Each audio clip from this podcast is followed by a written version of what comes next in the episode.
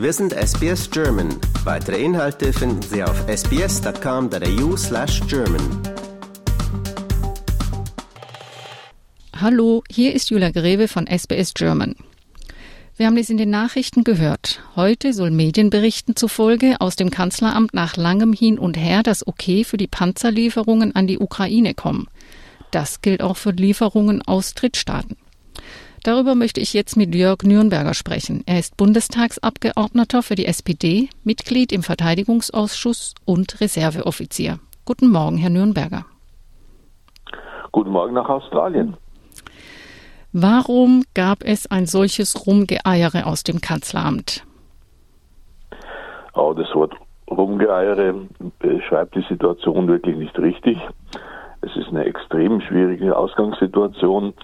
Es galt am Ende, die Europäer, die Deutschen und die US-Amerikaner unter einen Hut zu bringen. Deshalb war es eine sehr schwierige Ausgangssituation, die sehr langwierige Verhandlungen äh, zur Folge hatte. Und am Ende kam eine sehr gute Entscheidung heraus. Die deutsche Regierung hat ja auch immer bekräftigt, dass ihr die internationale Abstimmung wichtig ist. Ist jetzt der internationale Druck zu groß geworden? Weil es war doch viel Zögern in der Entscheidung von Olaf Scholz. Ich glaube, das Zögern war durchaus notwendig, um am Ende diese Entscheidung zu ermöglichen. Weil ein Aspekt, auf den möchte ich ganz besonders hinweisen. Ich glaube, es ist für die Sicherheitsinteressen von Europa extrem wichtig, dass sich auch die USA weiterhin engagieren und ihren Beitrag in Europa leisten. Und deshalb ist es ein ganz besonders wichtiges Zeichen, und zwar an Herrn Putin in Moskau, dass jetzt auch die USA sich höchstwahrscheinlich bereit erklären, ihren Beitrag auch in der Form von Kampfpanzern weiter zu leisten. Und dementsprechend ist das Signal an Moskau ganz eindeutig. Der Westen steht geschlossen. Die Europäer stehen nicht allein da, sondern werden auch weiterhin aus den USA unterstützt. Und jetzt eben auch mit den großen, wie man auf Englisch sagt, Main Battle Tanks. Hm. Man hörte ja auch, dass es Angst gab, dass Deutschland mit den Leopard-Lieferungen sich exponiert und Russland damit provoziert. Wie sehen Sie das? Die Situation ist tatsächlich so, dass natürlich ähm, die russische Reaktion darauf schwer vorhersehbar ist. Und auch das ist ein Vorteil, wenn sich die Europäer gemeinsam mit den USA hier engagieren. Das macht es Russland viel schwerer, sich einzelne Staaten so quasi als ähm, Opfer herauszupicken und auf diese Staaten äh, gesondert zu reagieren. Wenn man gemeinsam gegenüber Russland zusammensteht, dann tut sich Russland viel schwerer, hier den Westen mit eigenen Gegenmaßnahmen zu schwächen oder gar zu bedrohen. Man hört ja auch, dass diese Entscheidungen jetzt die Situation eskalieren lassen können. Wie sehen Sie das Risiko? Wir können natürlich nicht in die Köpfe hineinschauen, die im Kreml in Moskau die Entscheidungen treffen.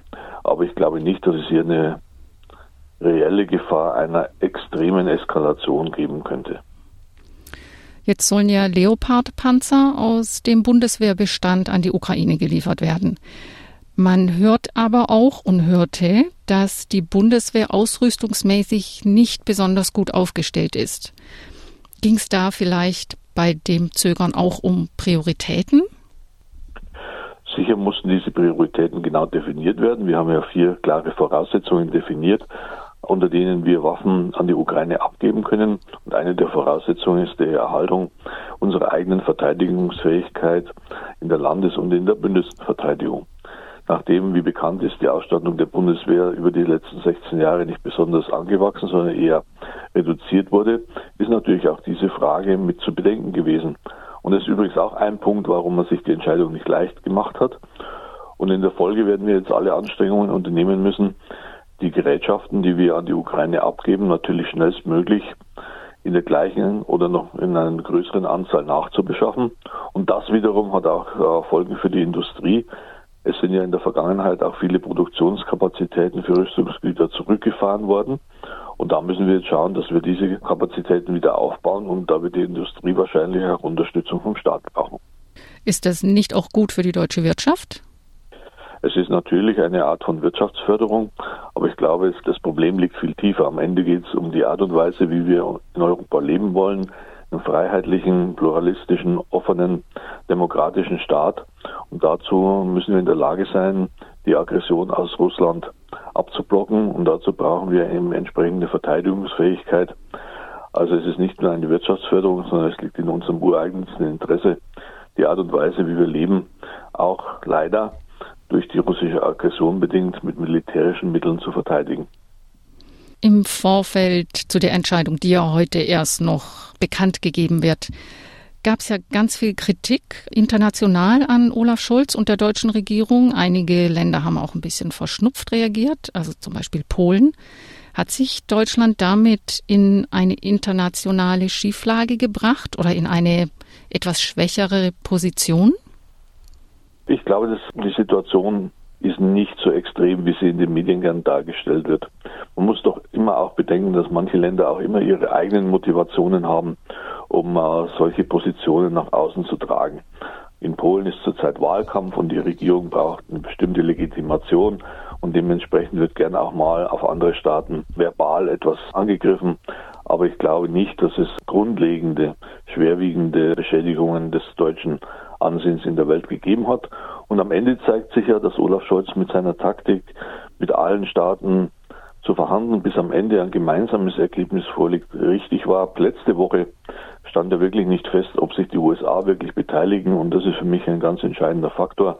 Sollten die USA heute tatsächlich verkünden, dass sie sich auch mit ihren eigenen Abrams-Panzern an dieser Aktion beteiligen, dann ist Olaf Stolz sicher derjenige, der diese Allianz geschmiedet hat. Olaf Scholz. Und so wird er dann im Ausland auch wahrgenommen werden müssen. Ja, er soll ja im Hintergrund bei den Amerikanern auch Werbung für das Liefern der Abrams-Panzer gemacht haben. Das ist äh, wahrscheinlich der Fall. Wir haben natürlich auch nicht den Einblick in jede Verhandlung, die Olaf Scholz führt. Und das ist auch gut so, weil manche Sachen braucht man nicht im Nachrichtenticker der Nachrichtenagenturen nachlesen, sondern in einer Kriegssituation wie jetzt müssen auch manche Verhandlungen vertraulich geführt werden, damit am Ende ein vernünftiges Ergebnis herauskommen kann und es nicht alles mit einem großen medialen Echo begleitet wird. Ich will jetzt nochmal auf die Panzer zurückkommen. Also Polen liefert ja auch Panzer und hat schon angekündigt, ukrainische Soldaten an den Panzern ausbilden zu wollen. Wird Deutschland das auch machen müssen, können? Das ist ja etwas, was in der Vergangenheit bereits bei verschiedenen Waffensystemen so funktioniert hat. Wenn Sie sich erinnern, wir als Deutsche und ich war persönlich dabei in Niederoberstein haben ukrainische Soldaten dort in Rheinland-Pfalz an der Panzerhaubitze 2000 ausgebildet. Wir werden das bei allen Systemen tun. Das ist ein ganz gängiges Verfahren. Der ukrainische Botschafter in Deutschland, Andrei Melnik, der spricht von einem Panzerbündnis. Jetzt, wo die USA wahrscheinlich Panzer liefern, Deutschland, Polen hat ja schon zugesagt. Und er geht weiter und spricht schon von einer starken Kampfjet-Koalition.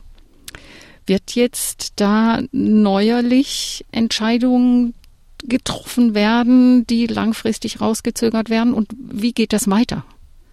Das ist eine Spekulation, äh, die wir im Moment nicht beantworten können. Die deutsche Position war immer, dass wir zu keinem Zeitpunkt irgendwelche Systeme ausgeschlossen haben. Aber am Ende wird es darauf ankommen, ob sie militärisch notwendig sind, ob sie militärisch sinnvoll sind und ob sie auch politisch tatsächlich ähm, eine sinnvolle Alternative darstellen. Weil das Ziel ist, die Ukraine zu unterstützen, aber natürlich den Krieg am Ende nicht zu eskalieren und auch die Europäer oder zumindest uns Deutsche nicht als Kriegspartei in diesen Krieg eintreten zu lassen.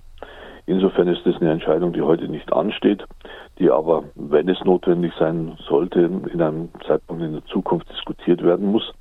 Aber am Ende geht es doch darum, den Krieg zu einem Punkt zu bringen, wo sich die russische Seite Gedanken darüber macht, ob es wirklich sinnvoll ist, diese kriegerische Auseinandersetzung weiterzuführen, oder wo sich die russische Seite, und dort ist nämlich das Problem, bereit erklärt, in Verhandlungen über einen vernünftigen Friedensschluss, zumindest über einen Waffenstillstand mit der Ukraine einzutreten. Und solange die russische Seite ihre Kriegsziele nicht ändert, wird es sehr schwer sein. Ich rechne mit einem noch sehr lang andauernden Konflikt. Mhm. Ja, im Moment sieht es ja nicht danach aus, als ob Putin an einem Kompromiss oder ernsthaften Verhandlungen interessiert wäre. Deswegen muss der militärische Druck auf die russischen Streitkräfte aufrechterhalten werden.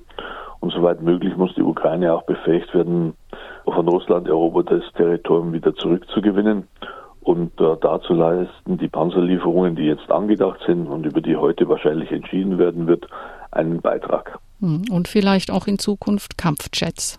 Oh, darüber hm. lässt sich im Moment nur spekulieren.